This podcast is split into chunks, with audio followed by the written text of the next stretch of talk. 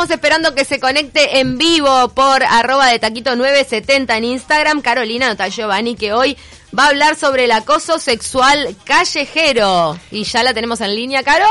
Ya casi, porque estábamos eh, con, bueno, con dos eh, escuelas, ¿no? Por un lado, eh, pensábamos que es verdad, se ha disminuido, porque antes como que había una impunidad tremenda, las, hombres se sentían con el derecho a decirte lo que tenían ganas en la calle, pero sigue existiendo, o sea, no se ha erradicado. No se ha erradicado, aunque nos preguntábamos si esto del COVID de alguna manera nos va salvando de estos acosos más cercanos, por lo menos de ese acercamiento hacia el oído, cuello, esa zona tan mm. repugnante que tuvimos que soportar durante muchos años de nuestras vidas. Caro, ¿estás ahí? Chicas, ¿cómo están? Acá estoy con problemas tecnológicos, pero bueno. No te preocupes, te escuchamos perfectamente. Dale, bárbaro. Bueno, vi que estaban hablando ya un poco sobre el tema. Sí, nos preguntábamos este, un poco, primero que nada, lo del acoso callejero y el coronavirus, si ha tenido alguna incidencia, si se sabe algo o es todo tan reciente que todavía no se ha podido expresar en, en cifras o en estudios. Sí, yo ayer justo estaba pensando eso, este, no creo que haya nada todavía como para, como para decir datos o algo así, pero eh, no, sé qué era lo que estaban comentando ustedes porque todavía no estaba, no estaba escuchando. Pero Sensación térmica. Claro, me imagino que con el tema del encierro, digo, obviamente debe haber bajado bastante, ¿no? Sí, no, y además digo, la sensación térmica, independientemente de esta situación en particular, que es la de la que estamos viviendo con el coronavirus, con eh, todas estas campañas, con la fuerza que está teniendo el feminismo, al menos yo tengo la sensación de que el hombre no siente la misma impunidad que antes al momento de decirte cualquier cosa en la calle. Sí, sí, es cierto, eh, es cierto. Y en realidad, mira, eh, sobre ese punto específicamente sí podemos dar algún, algún dato. Y, por ejemplo, en 2019 la Facultad de Ciencias Sociales y la Intendencia hicieron un estudio y uno de los datos que arrojó ese estudio es que eh, el 82, casi el 83% de los hombres está de acuerdo en que el acoso sexual callejero es un problema que debe empezar a solucionar. Ah. O sea, una amplia mayoría de los encuestados opina que es un problema. O sea, que eso nos daría a pensar de que algo está cambiando. Más allá de que esos mismos estudios también arrojaron que eh, prácticamente 10 de cada 10 mujeres habían sufrido acoso callejero alguna vez en su vida. Y de niñas. Y de niñas, pero habla un poco de entonces una cierta toma de conciencia por parte de los hombres. Sí, tal cual, tal cual. Eh, justamente, otro de, las, de los datos es que las primeras situaciones de acoso se dan en el entorno de los 12 años eh, y, por ejemplo, que eh, más del 86% de las mujeres sufrieron acoso sexual callejero alguna vez en su vida.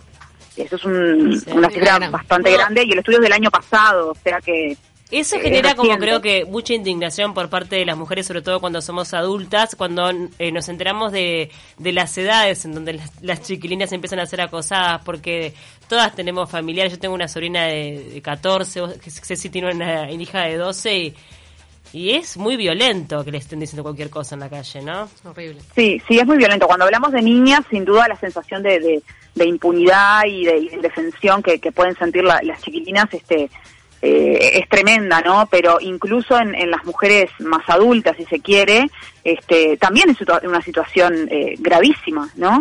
Mm. Y en ese sentido yo puntualmente quería como focalizar, porque obviamente como todos los temas que tienen que ver con la violencia basada en género son muy amplios y los enfoques para tratarlos pueden ser muchísimos, ¿no? Por eso yo quería focalizar como en dos puntos que me parece que son como nudos este, o, mm, o, cuestiones como centrales que no sé si siempre se tratan o si siempre quedan claras cuando se dan estos debates, ¿no?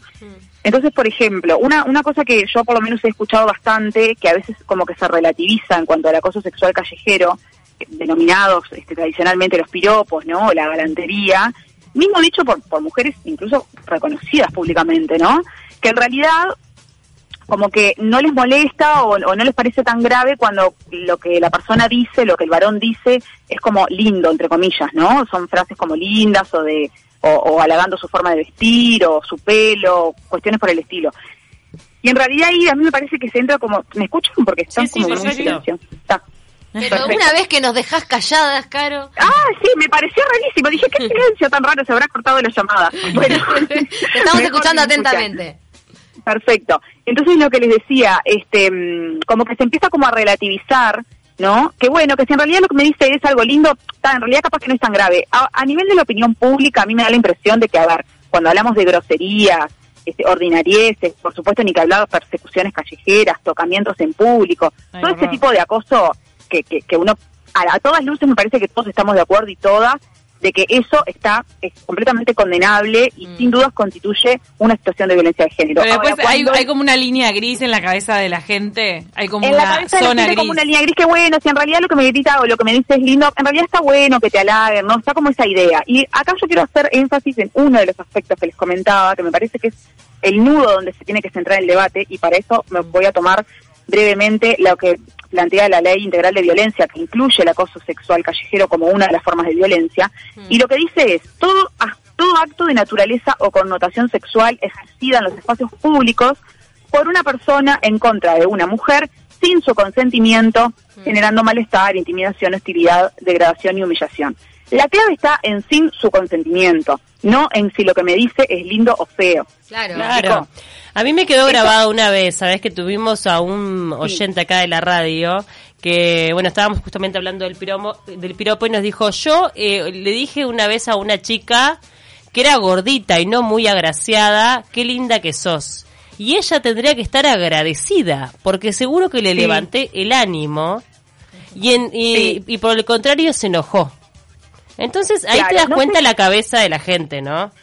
Si ustedes llegaron, porque yo les comento, me, me- me enganché un poquito más tarde y no sé si llegaron a pasar el audio del de YouTube de Acoso Callejero que habíamos este hablado con producción. ¿O No, no lo llegamos todavía? a pasar, pero no sé si es esta campaña de concientización que hay entre dos hombres.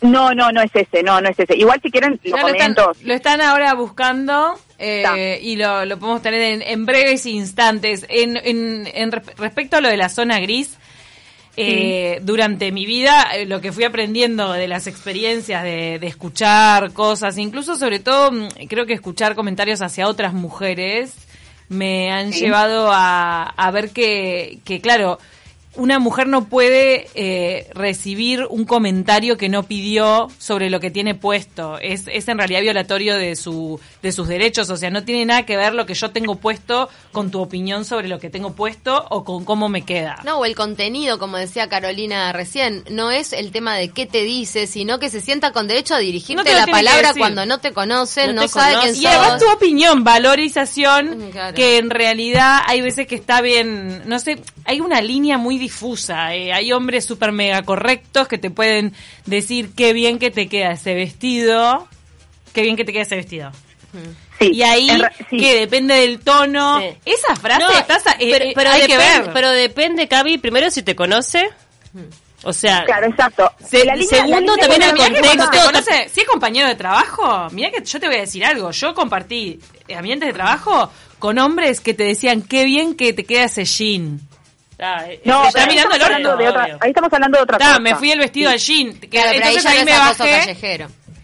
Ahí, es, Pero claro, ahí esa- estamos ah, hablando claro, es callejero, que- es acoso. Está, perfecto. Por eso la, la ley lo plantea como eh, en los espacios públicos por una persona en contra de una mujer sin su consentimiento. O sea, es en un espacio público que puede ser la Claro, calle, el un un desconocido, shopping, el desconocido. un baile. Tiene que ser una persona desconocida. Si a vos te pasa en un lugar de trabajo que un compañero con el cual quizás igual no tenés mucha confianza, quizás está constantemente diciéndote cosas sobre tu ropa o halagándote tu forma de vestir, bueno, en un nivel puede ser que vos lo consideres eh, acoso sexual laboral, que es otra Eso para otra que columna.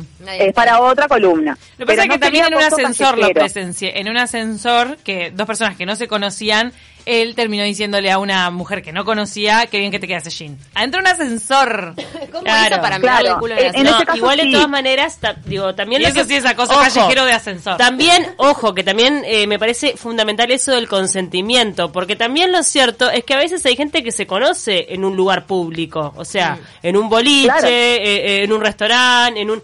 Y entonces también tiene que ver mucho con lo que uno recibe del otro, o sea, no sé. Sí, Porque capaz que si te que- encontrás con el mismo en la parada del bondi todos los, Todos los días, y le estás haciendo ojitos porque hay onda, y el tipo de repente dice, qué linda que algo. estás hoy, bueno, ahí estamos afuera de una el marco es otro. Eh, claro, a eso, a eso es me el refiero. consentimiento de lo que está emanando la, eh, o sea, una mujer que va caminando en la suya, independientemente, no sé, volviendo a hacer los mandados y tiene que recibir un comentario, por más correcto que sea ese comentario, obviamente nos importa la corrección. A mí no me da igual que venga un tipo y me Por diga una es que que venga alguien y me diga, discúlpame que te moleste. Este, con todo respeto, qué, Qué linda que estás ojos. hoy. De repente Claro. es acoso igual, pero a uno no le afecta tanto en su emocionalidad. Obvio que te digan cualquier Claro, acá a mí me gustaría entonces pasar, eh, uno de los puntos que, que les decía que me parece que es como el nudo de la discusión es el tema de sin su consentimiento, más Claro. allá de si lo que se dice es lindo, feo, a mí me podría eventualmente llegar a gustar o no, porque ahí entramos como en una relativización Claro. que bueno, en definitiva, en última instancia, ¿quién define si lo que está diciendo es aceptable o no? La persona que lo dice.